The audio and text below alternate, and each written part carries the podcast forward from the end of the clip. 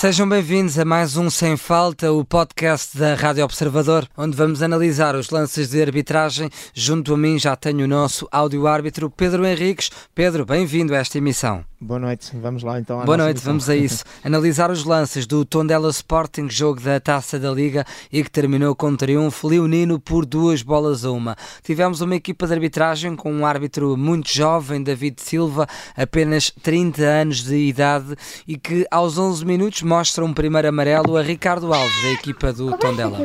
Sim, foi bem mostrado. O Ricardo Alves acaba por varrer Uh, um termo pouco técnico, mas no fundo uh, dá um pontapé nas pernas do, do trincão, uh, varrendo autenticamente os pés e fazendo com que o jogador do Sporting tenha caído. o amarelo surge porque esta entrada enquadra-se naquilo que é negligência e por isso cartão amarelo bem mostrado. Depois do minuto 11, passamos ao minuto 16, novo amarelo para elementos da equipa do Tondela. Agora foi Luan Farias quem viu o cartão.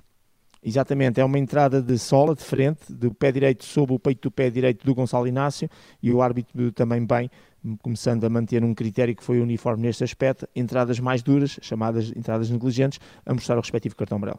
Critério uniforme de David Silva, este jovem árbitro. Aos 18 minutos temos o primeiro gol do encontro, o gol de, do Sporting, com Exato. um gol que na altura esteve a ser analisado. A equipa de arbitragem acabou por validar, deu como gol legal. Tu, Pedro, também dás como gol Sim. legal?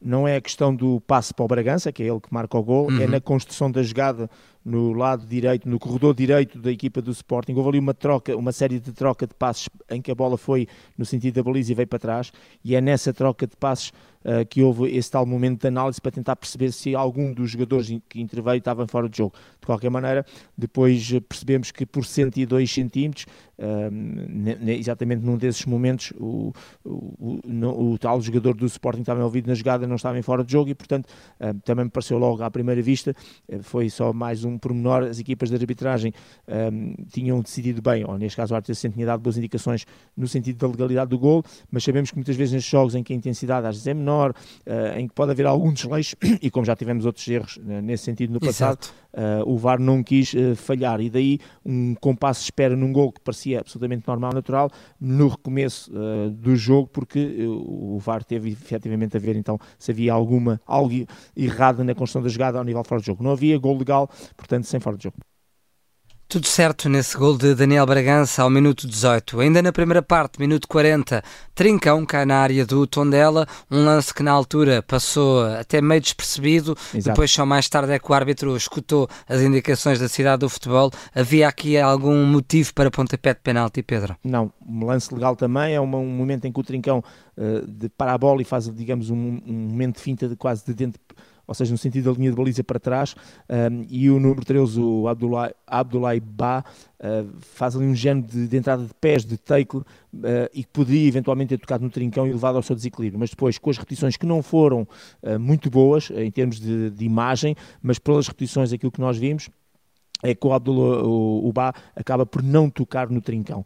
Uh, acredito que o próprio VAR, com outras câmaras que tinha ao seu dispor, possa ter visto o lance de melhor maneira e, no fundo, confirmar aquilo que também nos pareceu, quer em jogada corrida, quer depois com a repetição ou com as repetições foram dadas. Por isso, dou como boa decisão de não haver qualquer infração para ponto de penalti.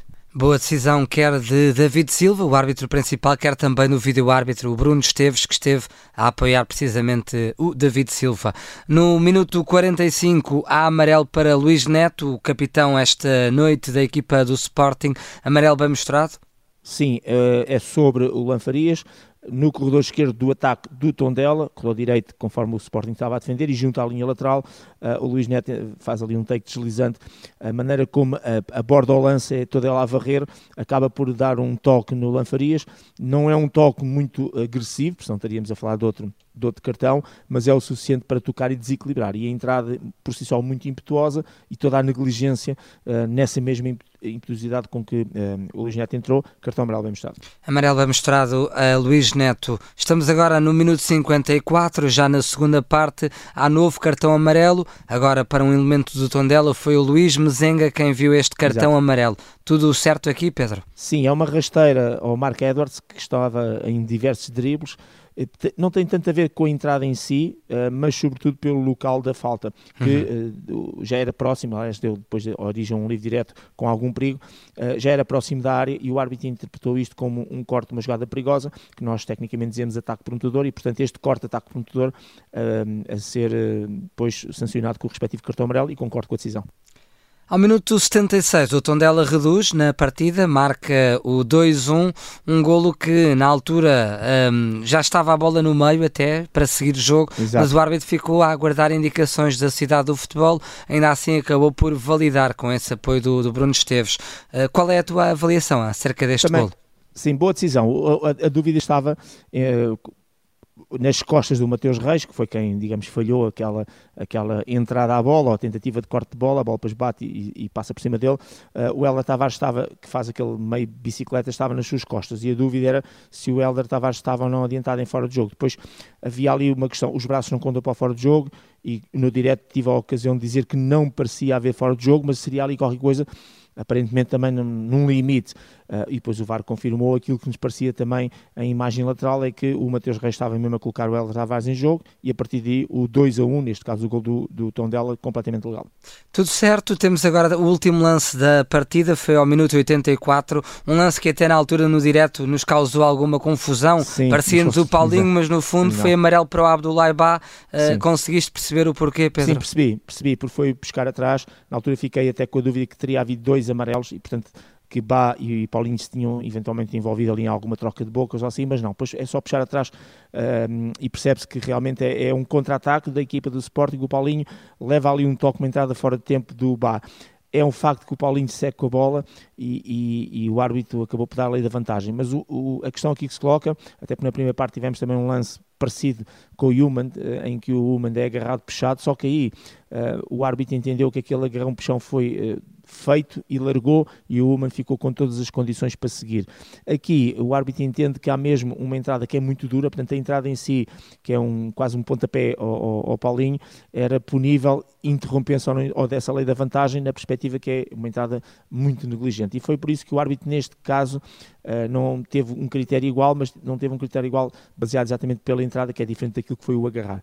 E por isso, na primeira interrupção do jogo, e dentro de um critério que foi muito assertivo neste aspecto, e sobretudo uniforme, mostrou o cartão amarelo e aceita-se claramente, até enquadrado no critério que o árbitro levou. Ora bem, Pedro, esse critério assertivo, pegando agora aqui nas tuas palavras, avançamos também para a nota Sim. final ao David Silva. Qual a tua nota para este jovem Olha, árbitro? Vou dar nota 6 porque o jogo não tem, tem uma baixa intensidade e quando digo baixa intensidade, só do ponto de vista até do grau de dificuldade que o jogo apresentou, contudo, o árbitro não tem culpa disso e também tem mérito na maneira como conduziu o jogo, David Silva acaba por cumprir, foi bem auxiliado pelos seus assistentes, um jogo com apenas 25 faltas e 5 cartões amarelos, uhum. os cartões dentro da média, por isso, perfeitamente dentro da normalidade, cumpriu, teve bem e por isso nota 6, esperando que em outras ocasiões possamos ver este árbitro a fazer jogos desta natureza, ou, com, quando digo desta natureza, com equipas uh, de outro calibre, como é o caso do Benfica, do Porto e do Sporting, e que possa, uh, e possamos depois no final dar notas mais elevadas se continuar a manter este critério e estas boas arbitragens. É, fica esta primeira nota 6, uma nota que uh, promete para David Silva, jovem árbitro, e que acabou por cumprir, como ouvimos agora, o Pedro Henriques. Pedro, obrigado por teres obrigado. juntado a nós, um abraço, até à próxima. Até à próxima, obrigado.